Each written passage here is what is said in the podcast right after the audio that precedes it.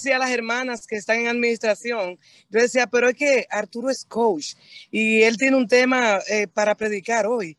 Eh, si él va a predicar, póngalo de, de martes a jueves, porque cuando los, los, los viernes son de salud, pero para el Señor, Arturo, no hay coincidencia y tú vienes en una versión que yo no conocía. Es la versión predicador, es la versión sanador de la vida espiritual. Y qué bueno que te tenemos esta mañana. Bendigo tu vida, bendigo la vida de todos los hermanos que se están conectando hoy en esta mañana. Yo sé que tú vas a traer unas palabras de aliento y hoy desde la mañana se está moviendo el Espíritu Santo de Dios en esta mañana. O sea que el es de salud espiritual. Dios te bendiga, amigo mío. Amén. Qué grato escuchar esas palabras de la doctora Seonía. Me han llenado de vida. Amén, amén. Y gracias que mi hermana está conectada ahí en ese momento. Wow, me alegró mi espíritu, doctora. amén. Yo quiero comenzar diciéndote en esta mañana que Dios no ha terminado. Dios no ha terminado lo que Él ha iniciado en tu vida. No importa lo que tú estés viviendo en este momento, Dios no ha terminado. No importa la vida que tú estés teniendo, Dios no ha terminado. Él cumplirá el plan que Él tiene en tu vida a pesar de... Hay gente que, que se acerca a mí y me dice, pero Arturo, mira, me está pasando esto, me está pasando esto. Entonces yo, yo no entiendo. Digo, ¿qué no entiendes? Yo, yo, yo, en mi vida pensé que iba a haber esto, que iba a haber esto. ¿Qué, qué tú pensabas? Yo pensé que yo quiero una vida más en paz, yo quiero una vida feliz, yo quiero, sí, pero en mi vida no hay nada de eso. Mira, hay una palabra que a mí no me gusta mencionar, se llama lucha. Y, y en esta lucha en la cual nosotros vivimos, porque sí estamos, no me gusta mencionar esta palabra, vuelvo y te lo digo, lucha, pero está y existe en este mundo y en este planeta. Lo es, existe. Y nuestra lucha no es con carne ni sangre. No, allí no está nuestra lucha. Entonces, cuando gente se me acercan a mí, que me dicen, mi esposo me insulta, mi, mi, esposo me dice esto, mi esposo me dice aquello, mi esposo me es infiel, Arturo, entonces, ¿cómo Dios me va a ayudar? ¿Cómo Dios puede hacerlo? Yo solo le digo, Dios no ha terminado. Porque Él me levanta la voz, porque Él me grita, yo solo te digo, Dios no ha terminado. El que comenzó en vosotros la buena obra la perfeccionará hasta el día de nuestro Señor Jesucristo. Lo que tú y yo no entendemos es que dentro de todo eso hay un proceso de, de transformación, de santificación, y ese proceso muchas veces es algo incómodo. Y son lecciones que tú y yo tenemos que aprender, que Dios nos quiere enseñar y muchas veces nos, nos trae a la pareja perfecta. Y tú dirás, pero Arturo, ¿cómo que es perfecto? Mira lo que hace conmigo. No, esa, ese ser humano ha llegado a tu vida, ese hombre, esa mujer ha llegado a tu vida solamente para mostrarte que eso que él te hace, te lo haces tú, solo que a través de él o a través de ella. ¿Cómo así? Sí, porque esa falta de respeto, esos insultos, eso mismo es lo que tú te haces a ti y Dios te quiere mostrar que llegó la hora de que tú comiences a amarte, de que tú comiences a valorarte. Eso es vida. Eso es vida. ¿Cuántas cosas te están pasando en este momento? Quizás en este momento sea tu negocio, quizás en este momento sea tu carrera. Yo solo quiero decirte que Dios no ha terminado. Y hay muchas cosas que Él te quiere enseñar con todo eso que tú estás viviendo. Hay muchas cosas. Y yo te voy a hablar hoy de cuatro historias y voy a ser breve. Cuatro historias te voy a hablar. De seres humanos que vivieron lo, lo quizás lo mismo que tú. Lo mismo que tú te voy a hablar de dos mujeres y de dos hombres. La primera mujer que nosotros tenemos en la Biblia, Eva. Eva. Si, si, si Dios te dijera a ti que tú has sido una elegida por Él, ¿qué pensarías tú? Bueno, si en este momento Dios me ha elegido a mí, bueno, pues entonces ya la vida se me arregló, ya todo va a ser peace and love. La vida del cristiano no es siempre peace and love. Y, y yo diría, y yo diría que podemos sí estar en ese estado de, de, de en los, o sea, paz y amor, pero no significa que todo va a ser así, porque la enfermedad te puede tocar, la falta de empleo te puede tocar, las situaciones con tu pareja te puede tocar. Sí, a los cristianos también le pasa, pero Dios no ha terminado aún. Y a pesar de lo que tú puedes estar viviendo, Dios está allí contigo y está en tu vida aunque hay muchas cosas que tú no la puedas entender, Dios no ha terminado. Dios está allí. ¿Y qué tú dirías de Eva? Y Dios le dijo, mira, tú puedes tener problemas con el, que es enemigo mío y, el que es enemigo tuyo, pero yo quiero decirte algo. Eh, él podrá herirte eh, apenas en el, en el pie, pero tú vas a patear su cabeza y la vas a quebrar, porque yo a través de ti voy a traer el libertador de este mundo. ¿Sabes que Eva quedó embarazada y dijo, wow, voy a tener el hijo que me va a redimir a mí, el hijo que va a redimir a la humanidad? Y no tuvo un hijo, tuvo dos hijos, Caín y Abel. Wow. Y ella comenzó a educar a esos dos hijos como, como, como lo educaría toda madre, con el amor, con el empeño, enseñándole quién era Dios, porque dijo, porque dijo, tengo que ser lo mejor. Si ya una vez, mira, me equivoqué, por esta vez no me voy a equivocar, esta vez no, esta vez voy a dar lo mejor de mí. Tú y yo no podemos decir qué pasó, tú y yo no podemos decir, mira, pasó esto, pasó aquello, porque hay muchas cosas que en la vida que son misterios. Y quizás tú no tengas respuesta a todas las preguntas que te puedas estar haciendo en este momento. Y yo tampoco te puedo dar respuesta a muchas preguntas que tú te estás haciendo en este momento, porque muchas veces la vida es, wow, todo un misterio. ¿Cómo nace el pecado en la presencia de Dios? Al misterio de la iniquidad. Y Eva no pudo descifrar aquel misterio, pero ¿sabes qué? Dios estaba obrando en la vida de Eva. Y yo solo te puedo decir que Dios no había aún terminado. Cosas de la vida, Caín comenzó a sentir celos de su hermano, comenzó a sentir envidia por su hermano, uf, bien parecido a lo que pasó en el cielo. Y Dios le pidió a ellos, a ambos, una ofrenda de obediencia, de sacrificio, una ofrenda a Dios. Y sabes qué? A partir de ahí yo digo que en la vida nacen dos tipos de cristianos. Un cristiano que adora a Dios como él quiere y un cristiano que adora a Dios como Él quiere. ¿Me, sigues? Eh, ¿Me sigues? Tú tendrías que mirar mis manos. Hay un cristiano que es Caín, que adora a Dios como Él quiere, como Caín quiere, a su manera. Pero hay otro cristiano que adora a Dios como Él quiere, como Dios quiere, a la manera de Dios. ¿Y sabes qué? Los celos de aquel, de aquel hombre fueron tan grandes, lo de Caín, que Caín ese día dijo, yo me voy a redimir y yo voy a quitar este problema. Y él mató a su hermano. Y Caín pensó que ese día ya se iban a acabar sus problemas, pero dice que la sangre de Abel subió hasta el cielo y le hacía un pedido a Dios. Y él dijo, no puede ser. Eva ese día perdió dos hijos. No perdió uno, perdió dos hijos. Qué tristeza para una madre. Yo digo que si hay algo que un padre y una madre no están listos para perder un hijo, la secuencia de la vida es que los hijos entierren a sus padres. Pero Eva no enterró un hijo. Eva enterró ese día dos hijos porque Caín fue desterrado y perdió dos. ¿Qué hubiera dicho? ¿Cuánta gente me dicen a mí, Arturo, yo no vuelvo a creer en el amor? Arturo, yo no me caso de nuevo. Arturo, yo no vuelvo, ya yo no quiero, yo no quiero hacer más negocios. Ya yo he ido, he tenido dos negocios y los dos me he ido mal. ¿Cuántas veces a ti te ha pasado algo en la vida y tú renuncias a ese sueño? Renuncias a eso que Dios tiene para ti. ¿Qué habrá dicho Eva? Ya yo no quiero más hijos. Yo pensé que mis hijos iban a redimirme a mí, iban a redimir el mundo. Ahora están muertos.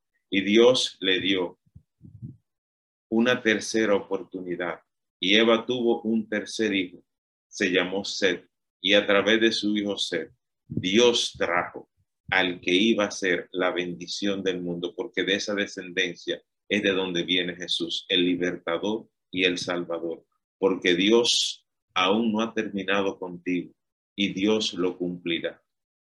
Dios lo cumplirá. ¿Qué cumplirá? El plan que Él tiene contigo para tu vida. Dios aún no ha terminado. Aunque tú no te sientas hoy en plenitud de vida, Dios aún no ha terminado. Aunque tú no te sientas gusto en tu trabajo donde tú estás, Dios aún no ha terminado. Él te está diciendo en esta mañana, yo mi plan lo voy a cumplir contigo. María fue elegida por Dios y cualquiera que sea elegido por Dios puede considerar que su vida ya está lista, cocinada, asada, ya, ya, se me resolvió todo y es, y es a través de ti. Voy a hacer lo que no he hecho con ninguna mujer.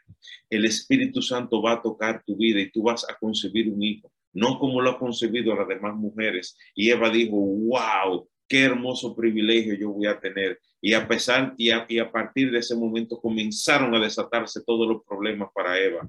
Porque cuando ella intentó compartirlo con su pareja, con, con José, José dijo, pero no puede ser.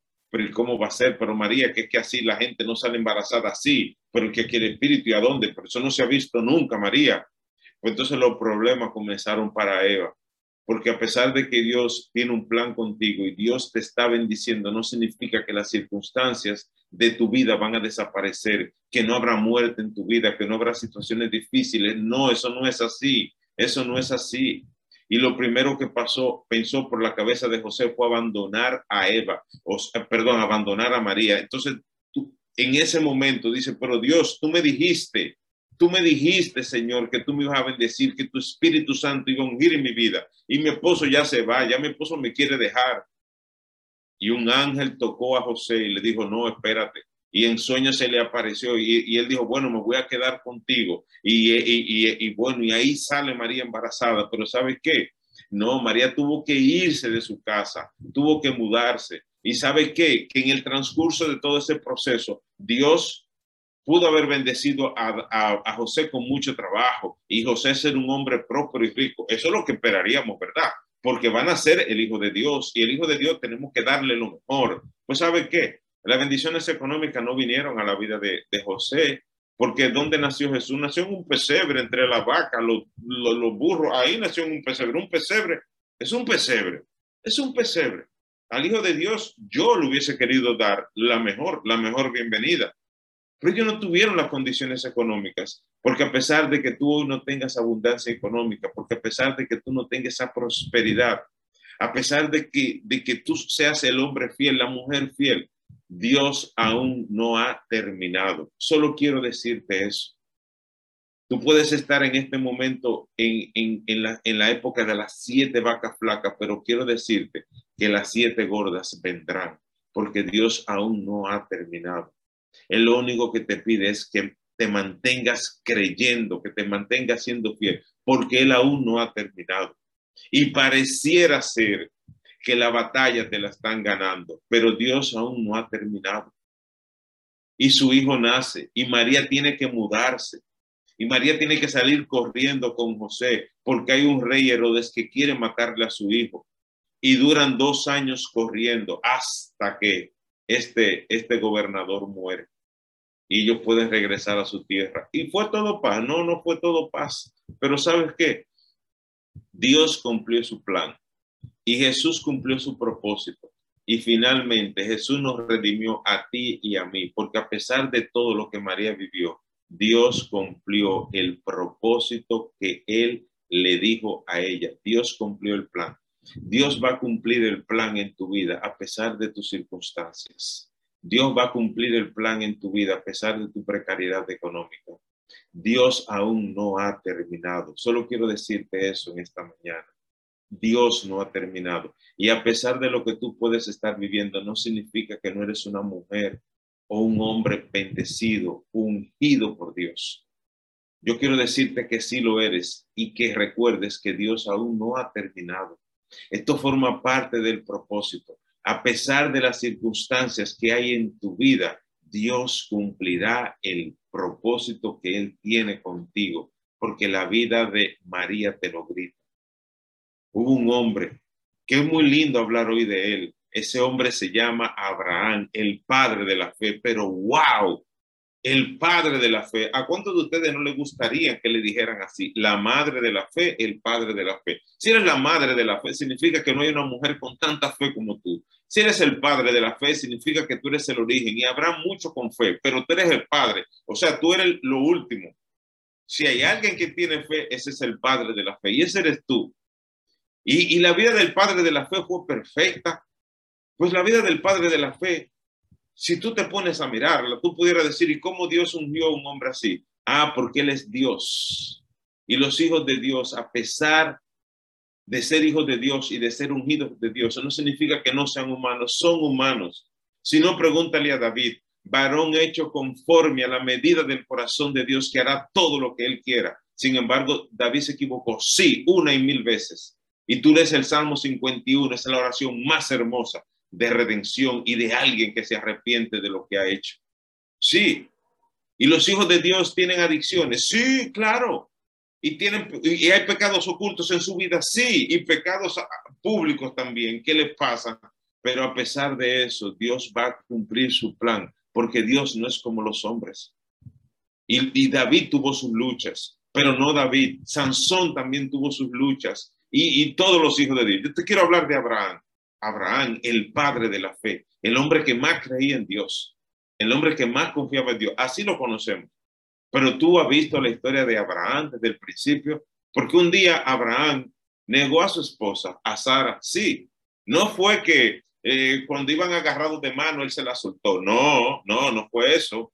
No, no fue que él no fue, él no se la presentó a un amigo, porque cuánta gente, mi pareja no me presentó, tú no me presentaste, llegaste al sitio y tú te pones, y tú te pones brava por eso. Abraham la negó. Abraham dijo, no, ella no es mi esposa. Cuando llegó a, aquel, aquel, aquella comunidad y el gobernador, el rey de aquella comunidad, antes a la gente la recibían. Abraham era un hombre cualquiera, Abraham era un hombre muy rico. Y cuando él llegó con todos sus siervos y su, él dijo, wow, es un hombre muy importante y, y se lo dieron a saber al rey y el rey lo, lo invitó al palacio y cuando él, él vio y le hablaron de Sara, de esa mujer tan hermosa, se ve que Sara es una mujer exquisita, hermosísima. Y el rey dijo, wow, por esa hermosa, pero déjame ver, esta mujer es, es, es, ¿qué es tuya? Ah, es mi hermana. Porque Abraham tuvo qué cosa? Miedo. Ah, los hijos de Dios sienten miedo, sí. ¿Y los hijos de Dios hablan mentiras? Sí. ¿Y los hijos de Dios en algún momento dicen una cosa para ocultar otra, para ganar el favor de alguien? Sí, lo hacen también. Se equivocan, sí, pero a pesar de eso, Dios no te da la espalda, porque Dios no es como los hombres. Porque tú sabes que si hubiese sido un hombre, dice, oh, y eso es lo que tú me estás haciendo a mí. Pues está bien, no hay problema. Sigue hablando mentira. Y eso es lo que hacemos los hombres y nos molestamos cuando una persona miente. Pero Abraham estaba en su proceso. ¿Cómo lo estás tú en tu proceso de vida? Y el rey se enteró que ella no era su hermana, era su esposa y le dijo a Abraham, pero ¿qué tú hiciste? ¿Por qué me hiciste eso? Qué vergüenza para Abraham. ¿Cuántas veces tú has sentido vergüenza porque alguien descubre tu mentira? Quizás esa mentira la descubrió un hijo, quizás esa mentira la descubrió tu pareja, quizás esa mentira la descubrió la iglesia completo. ¡Wow! Y Dios, ¿qué dijo? Yo no puedo bendecir a un hombre así, a un hombre que habla mentira. Lo siento, Abraham, me voy a buscar a otro. Pues no te puedo bendecir a ti, Abraham. No te puedo bendecir, Abraham, porque mira, y mira lo que tú le estás haciendo a Sara. Sara, Sara está triste porque tú la negaste. A ella le ha dolido eso que tú hiciste y cómo tú niegas a tu esposa. Dios no le dijo eso. No. Abraham comenzó ahí su proceso, mi hermano. Está viendo cómo los que aman a Dios todas las cosas le ayudan a bien. Qué vergüenza para Abraham, cómo él se sintió porque a los que aman a Dios todas las cosas le ayudan a bien, hasta, los pecados, sí, hasta los pecados, porque lo que es una maldición en tu vida, Dios lo puede convertir en una bendición. Ese es Dios. No me pregunte cómo lo hace, ese es Dios. Y Él siguió, siguió, siguió el proceso y el plan que Él tenía con, con, con Abraham. Dios lo cumplirá, el plan que Él tiene contigo. ¿Y sabes qué? Dios le dijo a Abraham, mira, tú quieres un hijo, sí, ven, ven, que te voy a mostrar algo, mira el cielo, puedes contar las estrellas. Dijo él, no, mira, así te voy a dar una descendencia tan grande como todas esas estrellas que tuve en el cielo. Y Abraham dijo, wow, pero no lo puedo creer. No, no, y Abraham se emocionó a sus 75 años. No lo creía él. Y él comenzó a orar por esa bendición.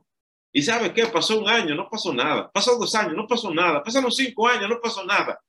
¿Cuántas veces tú oras por algo en la vida y no sucede? Quizás porque Dios convierta a tu pareja, quizás porque Dios traiga a tu hijo a los pies del Señor, quizás por un trabajo estás orando, quizás por una pareja y no sucede. Dejaste de orar ya. Tú sabes que algo que yo le digo a los cristianos y algo que yo, yo he aprendido, que en la vida no es suficiente tener fe, también debemos de tener paciencia. La paciencia de los santos de los últimos días. Paciencia. No es suficiente tener fe. Te lo repito de nuevo, también debemos de tener paciencia. Paciencia. Sí. La fe mueve montañas, sí, pero la paciencia es lo que nos permite continuar orando, continuar creyendo.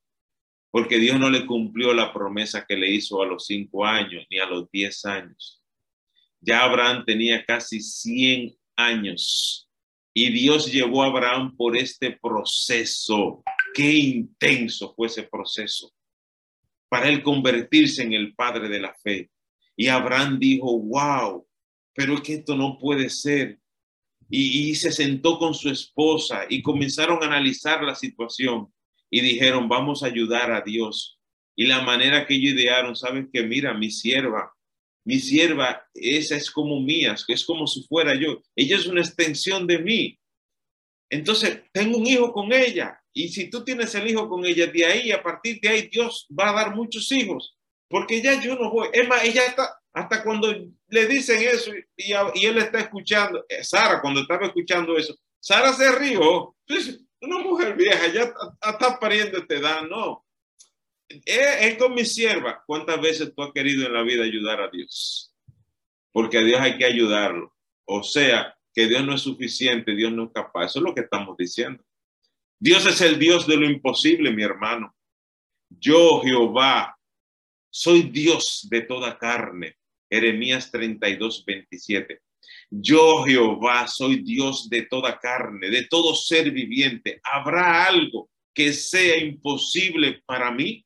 Porque lo que para el hombre es imposible, para Dios es posible. Y tu pareja vendrá, y ese negocio vendrá, y ese nuevo trabajo vendrá. Y no es a tu manera, y la salud vendrá a tu vida, porque Dios va a restaurar tu familia, Dios va a restaurar tu salud. Dios te va a dar prosperidad, pero debes de creer y seguir confiando. No es fe, hay que tener también paciencia. Y ella dijo, vamos a ayudar a Dios. Dios no necesita asistente, Él lo puede hacer solo, solito. El amor no se busca, el amor te encontrará porque Dios va a enviar ese amor a tu vida. Pero Él está preparándote porque posiblemente no estás lista, no estás listo. Dios está llevándote en un proceso de vida que ese proceso te va a convertir en ese hombre, en esa mujer que Él sabe que tú eres, pero todavía estás en el proceso. A veces le oramos a Dios y le decimos hasta Dios cómo debe de hacerlo, porque Dios toca a fulano, porque Dios si tú haces esto y haces esto, va a pasar lo otro. Entonces, Dios es tu secretario, Dios no es secretario, Dios no es secretario ni mi asistente que yo le tengo que decir a Dios cómo que tiene que hacer las cosas, Él sabe cómo hacerlo. Dios sabe cómo hacerlo. Deja que Dios sea Dios. Estad quieto y esperad en Jehová. Jehová peleará por vosotros y vosotros estaréis tranquilo. Éxodo 14, 14. Deja que Dios sea Dios. Y ahora él tiene un hijo, pero ese hijo es con la, la, la, la muchacha de la casa, con el servicio de la casa wow, ahora Abraham se convierte en un hombre adúltero con un hijo fuera del matrimonio. Sí, una familia disfuncional, porque ahora Agar, que era la sierva de Sara, se considera más que, que su señora. Y ella dice, bueno, Dios me dio el hijo a mí, la bendecida soy yo. Y ahora mi hijo, tú aquí no pintas nada en este juego, Sara. Y ya ella comenzó a ser desobediente. El ego, el orgullo, la carne abrazó a Sara, a Agar. ¿Y qué le dijo Sara a Abraham? Pues mira, o se va ella o me voy yo. Mire qué problema ahora tiene Abraham. Y Dios le dijo, bueno, tú fuiste que lo hiciste, yo a ti no te mandé. Yo a ti te dije que era con tu esposa Sara. Dios le reclamó a Abraham. Y yo no puedo bendecir a un cristiano adúltero. Yo no lo puedo bendecir. Tú eres un hombre adúltero, infiel, cometiste adulterio. ¿Y sabe qué va a pasar? Te van a censurar en la iglesia ahora y te van a desfraternizar. Ese problema te lo buscaste tú, Abraham. Yo no, pues yo te dije a ti, te voy a dar un hijo con tu esposa. Y ese invento te lo hiciste tú. Yo no te dije a ti que tuviera hijo con Agar. Esas no fueron mis instrucciones contigo. Lo siento, me buscaré otro para bendecirlo. Porque yo no bendigo un hombre en pecado.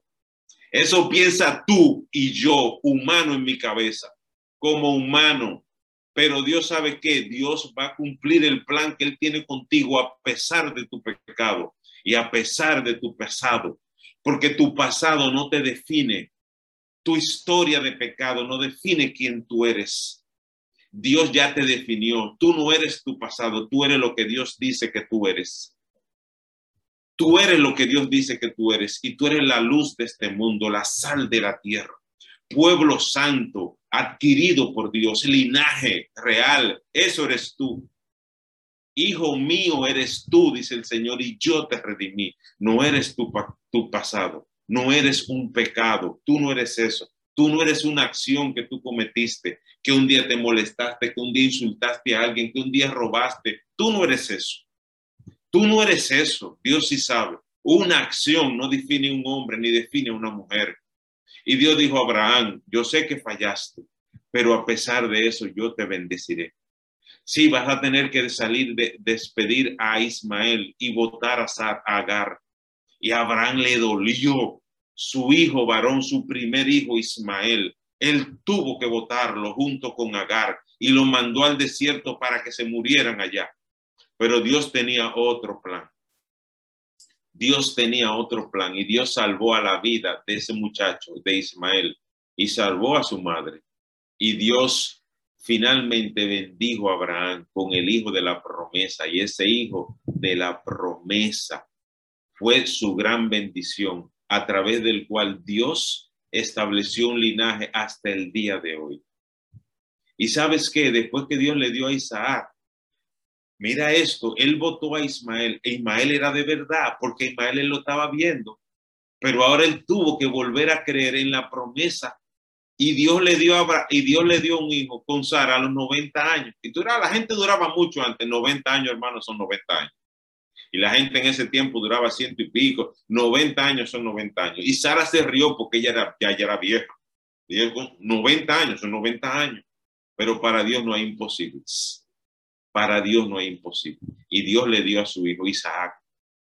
Y después que su muchacho estaba adolescente, que estaba grande, ¿tú sabes qué le dijo Dios? Mátalo. Mátalo. Necesito que me lo ofrezca en sacrificio. Así que yo voy a salvar el mundo. ¿Y sabe qué? Abraham ya estaba listo, porque ya Abraham había pasado un momento de vergüenza. Él dijo, yo no miento más, porque ya Abraham había intentado ayudar a Dios y ser Dios en su vida. Y él dijo, ya yo no juego más ese juego. Yo a partir de ahora voy a creer y voy a confiar. Y Dios dijo, vamos a ver si es verdad que tú aprendiste la lección, porque los que aman a Dios todas las cosas le ayudan a bien. Y él dijo, sí, si yo tengo que matar a mi hijo, yo lo voy a matar.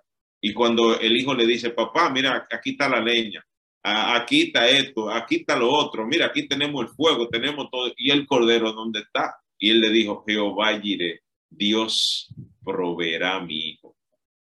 Y sabe que el cordero eres tú, y lo puso sobre el altar, y cuando él levantó la mano para matar a su hijo, Dios le dijo, el ángel dijo, para, estás listo, Abraham, estás listo. Hoy te, hoy te nombro como el padre de la fe. ¿Te das cuenta? Todo lo que está pasando en tu vida es porque Dios está haciendo un proceso hermosísimo contigo. Y Dios te va a convertir en ese hombre que Él sabe que tú eres, en esa mujer que Él sabe que tú eres. Porque lo que hay en tu vida que tú puedes considerar que es un pecado, que es un problema, que es una maldición, Dios lo va a convertir en una bendición. Y posiblemente tus ojos lo verán, o tus hijos lo verán, o tus nietos lo verán, o tus bisnietos lo verán. Porque el error de Abraham, Ismael, le salvó la vida a su bisnieto José. ¿Te das cuenta? El pecado de Abraham le salvó la vida a su bisnieto. Porque lo que tú consideras hoy que es un pecado, que es una maldición en tu vida, Dios lo puede revertir y convertirlo en eso, en la mayor bendición para ti. Y quiero decirte una vez más, Dios aún no ha terminado, Dios aún no se ha manifestado. Tú puedes hoy sentirte porque tu jefe, sentirte mal porque ya tú no toleras a tu jefe. Yo quiero decirte que tu jefe es el maestro que Dios está poniendo para santificar tu vida. Tu jefe quizás sea el motivo que te lleve a orar todos los días.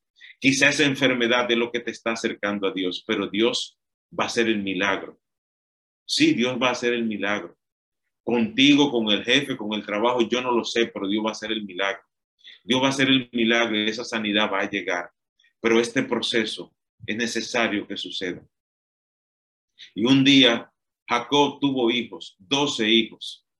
Dios hizo su proceso hermoso con Jacob, un proceso tan lindo en la vida de ese hombre. A pesar de lo que, de lo que hay allí en la historia, fue un proceso hermoso. Y Jacob, entre sus doce hermanos, hijos, tuvo uno, que fue su adoración, porque fue de la mujer que él amó de sus doce hijos y este muchacho fue elegido por Dios para salvar a su pueblo José. Y yo te voy a hacer. Dios tuvo que, Dios permitió que José saliera de la vida de Abraham, de, de Jacob, porque Jacob lo tenía tan sobreprotegido a José que estaba convirtiendo a José en un hombre débil. Y Dios permitió que esto sucediera. Y cuando los hermanos de él, que sentían envidia por él, querían hasta matarlo, y, y, y, y Pedro, y, perdón, Rubén en su debilidad, que era el hermano mayor que pudo haber decidido y decir, no, a José no lo vamos a vender. A José lo van a dejar quieto y no lo van a tocar porque él es uno como nosotros. Él es nuestro hermano. Pero la debilidad de Rubén, su hermano mayor, y el celo de sus hermanos llevaron casi a matar a José. Pero Dios tenía un plan y lo que decidieron fue venderlo. ¿A quiénes, a quiénes se lo vendieron?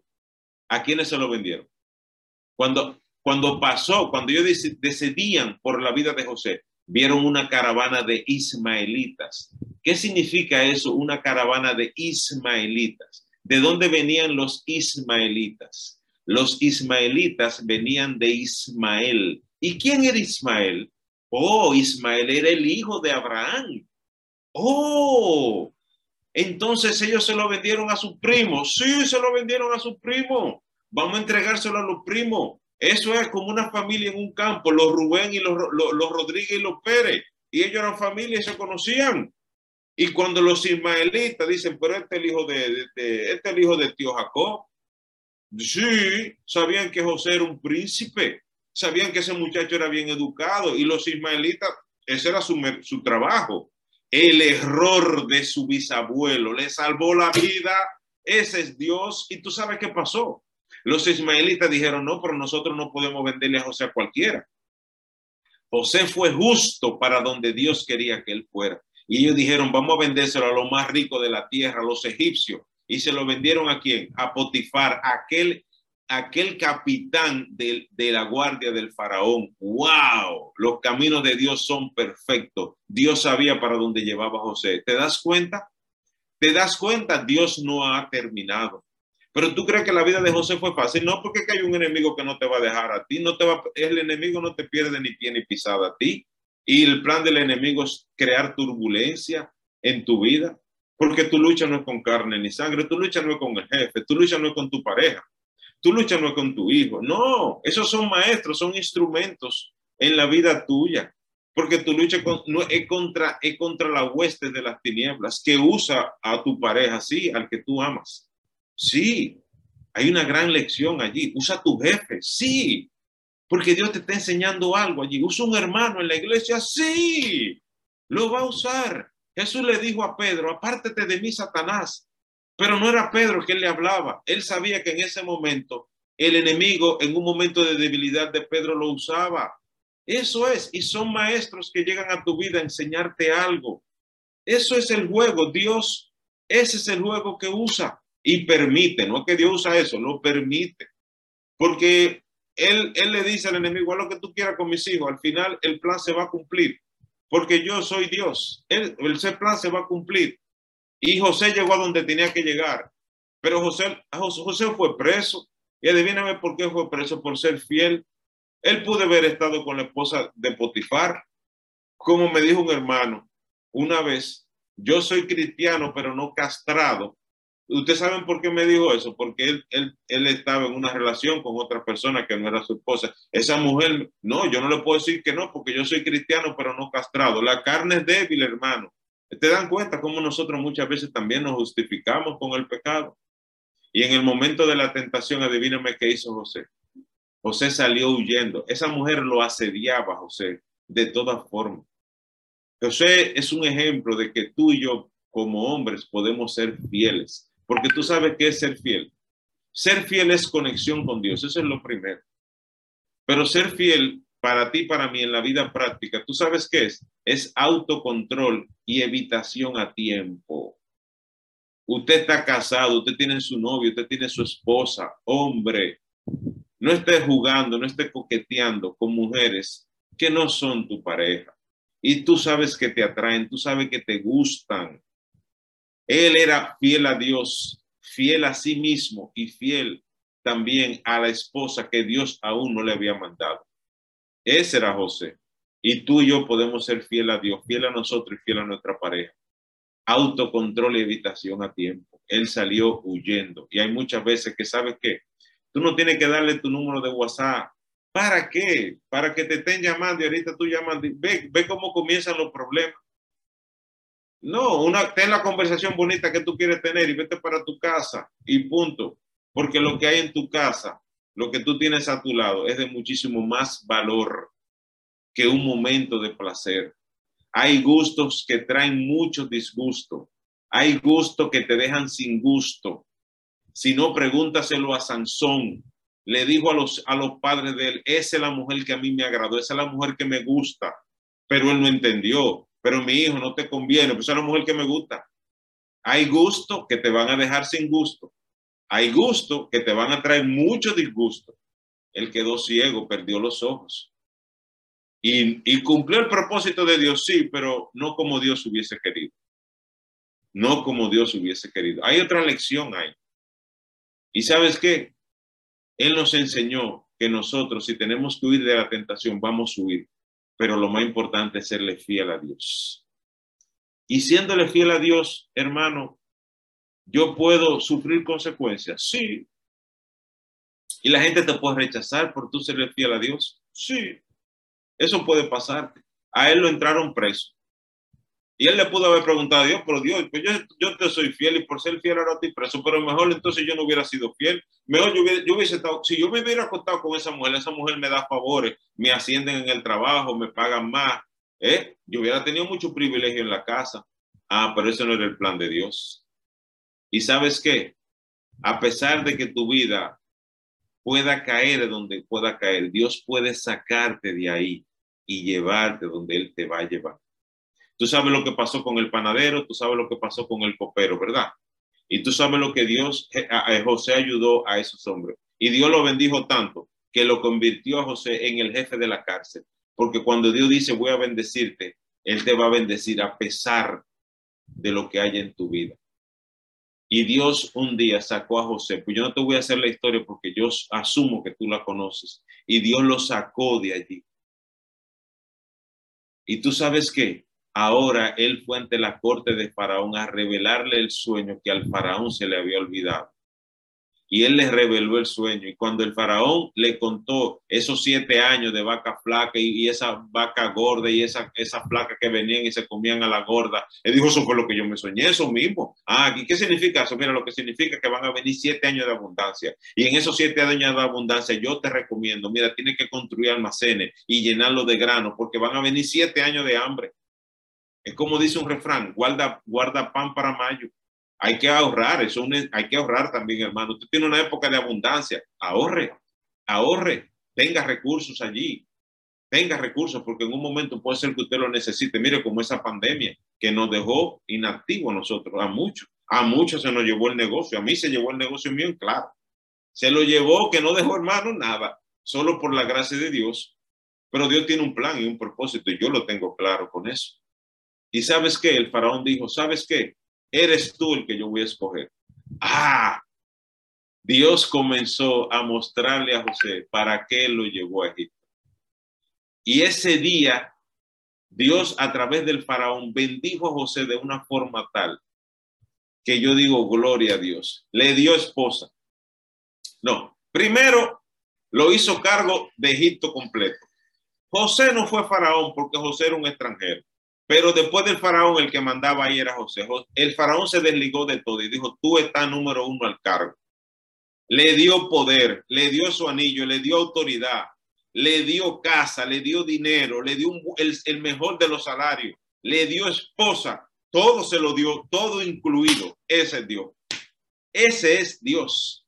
No te lamentes de ser fiel, no te lamentes de ser obediente. Pero ¿sabes qué? Todavía José estaba en un proceso de transformación porque Dios no ha terminado. Dios aún no ha terminado contigo, mi amado y mi querido hermano y hermana. Y sabes qué? Un día, como venían de todas las naciones, vinieron ante José. Adivíneme quiénes llegaron. Porque Dios para esa hora puso a José ahí para salvar a su pueblo. Porque Dios sabía que el pueblo de Israel iba, iba a vivir en escasez y en precariedad. Y los hijos de Dios a veces viven un momento de escasez. Sí, porque que estamos en el planeta Tierra. Pero Dios tiene un plan. O sea, Dios no te va a dejar ahí en ese estado en el que tú estás hoy. No es para siempre. Eso es un momento. Y en ese momento Dios está haciendo algo con ese momento en tu vida. Y cuando los hermanos de José están ante José y José lo ve, José entró en un colapso emocional. José no se perdió la compostura. ¿Por qué? Porque vino a la memoria todos esos momentos de dolor que vivió con sus hermanos, que lo vendieron, que lo iban a matar.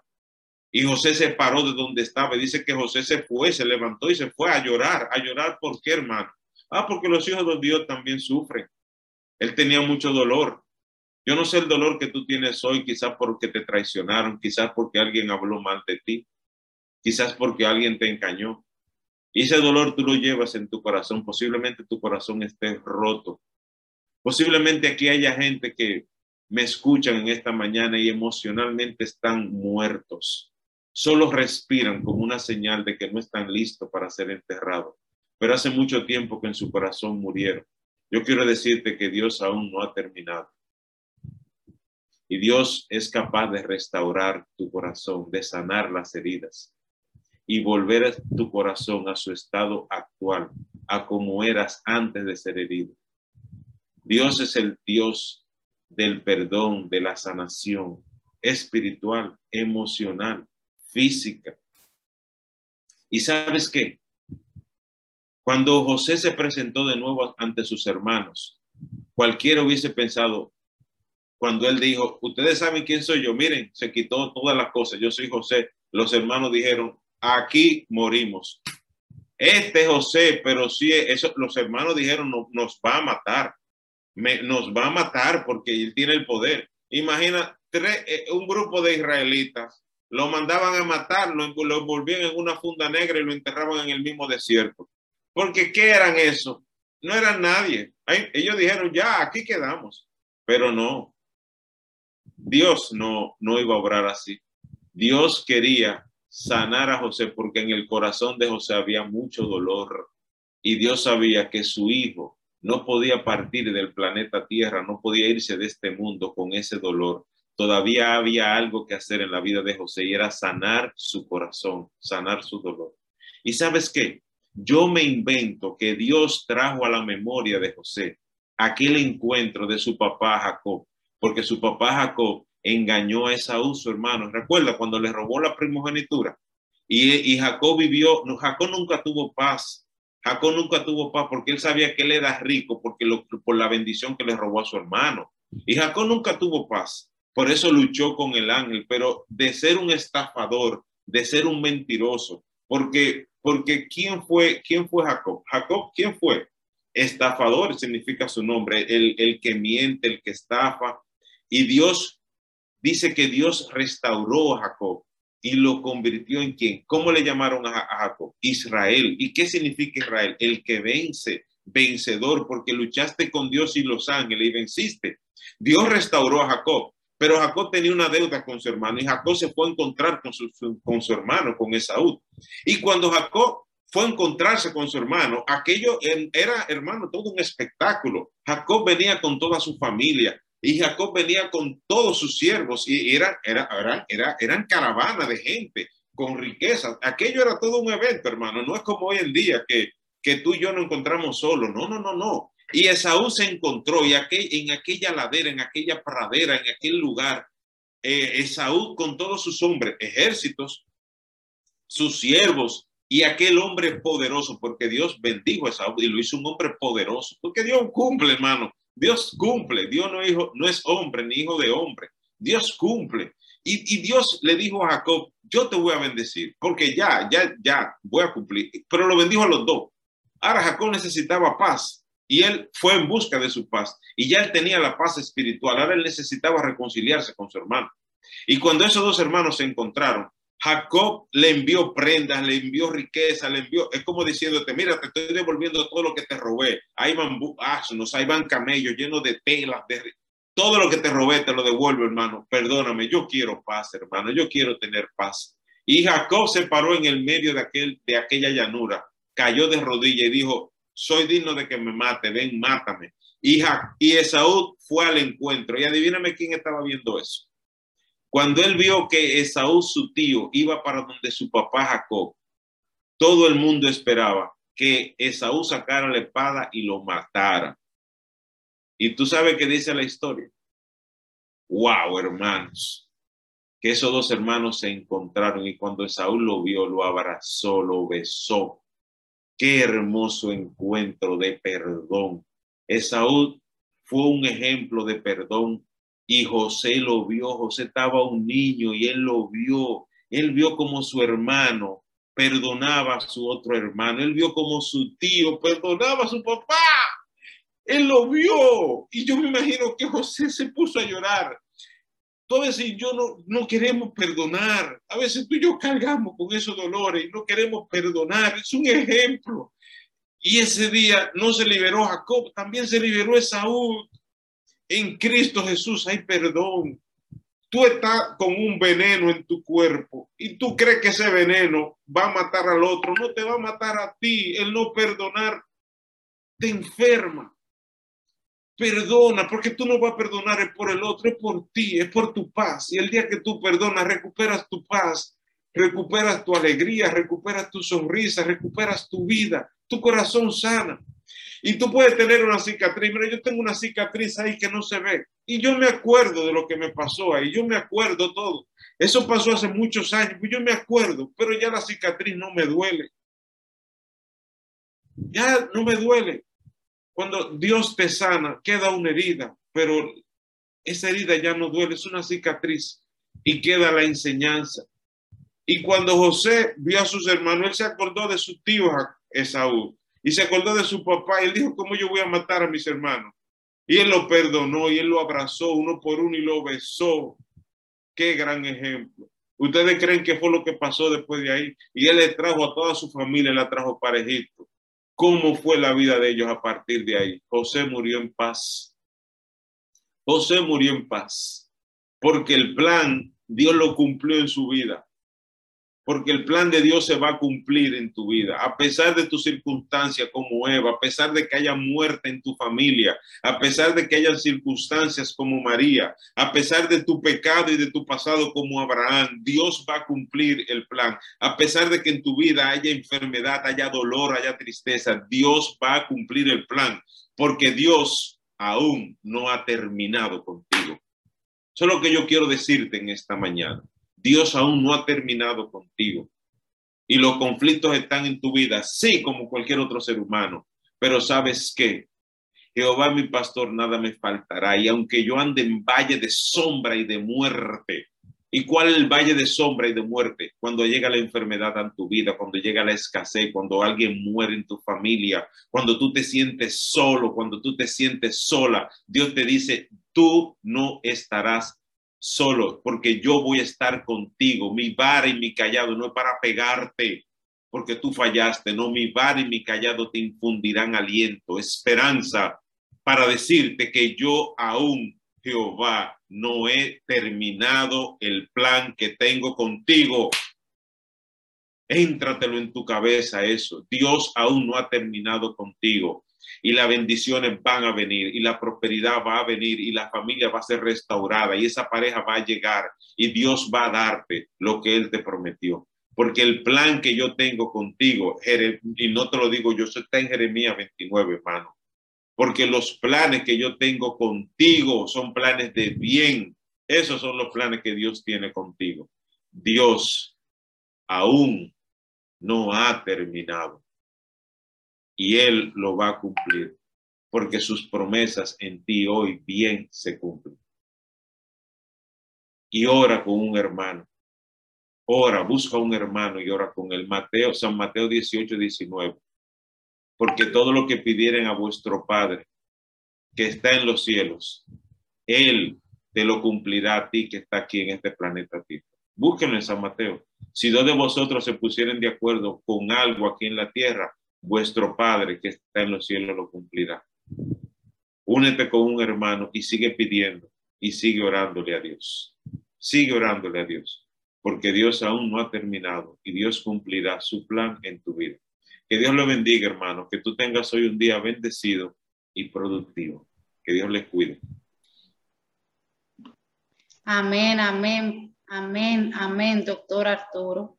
Es una bendición haberle tenido. Gracias por ser ese mensajero de parte del Señor para traer esta palabra. Gracias por decirnos de parte del Señor que Él no ha terminado con ninguno de nosotros. Todos nosotros estamos agradecidos y lo bendecimos con toda bendición. Y permítanos, por favor, orar por su vida, orar por usted, orar por su carrera, bendecirlos con toda bendición. Hermana Laura Reyes, con la oración, por favor. Amén, gloria a Dios, aleluya. Santo tú eres, Señor. Gracias por este maná.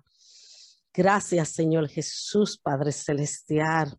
Gracias, Padre, por el doctor Arturo, Dios mío, Padre Celestial. Oh Señor, te pido que tú le sigas dando sabiduría de lo alto, Padre. Que tú sigas, Dios mío, bendiciendo su vida, Señor Jesús, Padre Celestial, su carrera, Padre, su familia, Señor, su trabajo, Dios del cielo. Aleluya, Señor. Gracias, Señor, por estas palabras, Señor. Gracias por recordárnoslo una vez más, Señor, que tú no has terminado con nosotros, Señor. Oh, aleluya, Padre Celestial. Gracias, gracias. Gracias por la vida del doctor, Señor. Gracias por la vida del doctor, Señor Jesús, Padre. Te pedimos que tú lo sigas cubriendo, Señor, que tú lo sigas guiando, Padre, por el camino, Dios mío, Padre, que tú le has permitido caminar, Señor. Guarda su salida, guarda su entrada donde quiera que él vaya, Dios del cielo, aleluya y sigue siendo, Dios mío, Padre, el Dios de él, Dios mío, Padre Celestial. Gracias, Señor. Mira, Dios mío, Padre Celestial, que nosotros, Señor Jesús, Padre, pongamos, Dios mío, esta palabra, Señor, la podamos rumiar, Dios mío, el día entero, Señor. Gracias, Señor Jesús, de verdad, Padre Celestial.